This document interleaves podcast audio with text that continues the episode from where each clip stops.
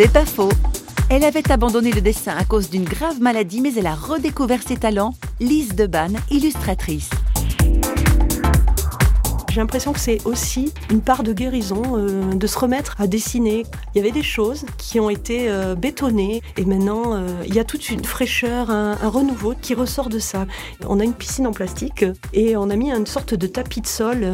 et j'ai été étonnée quand on a démonté cette piscine de voir que sous ces tonnes d'eau, sous cette moquette qui était super épaisse, il y avait des plantes qui avaient fait tout un chemin sous la piscine et germé. Et je n'en revenais pas, il n'y avait pas de lumière, il y avait un poids d'eau par-dessus non, euh, la force de la plante. Euh, et je pense que voilà, il y a des choses en nous qui sont souvent bétonnées, mais on est euh, impressionné de, de ce qui peut ressortir et qu'on n'avait pas soupçonné.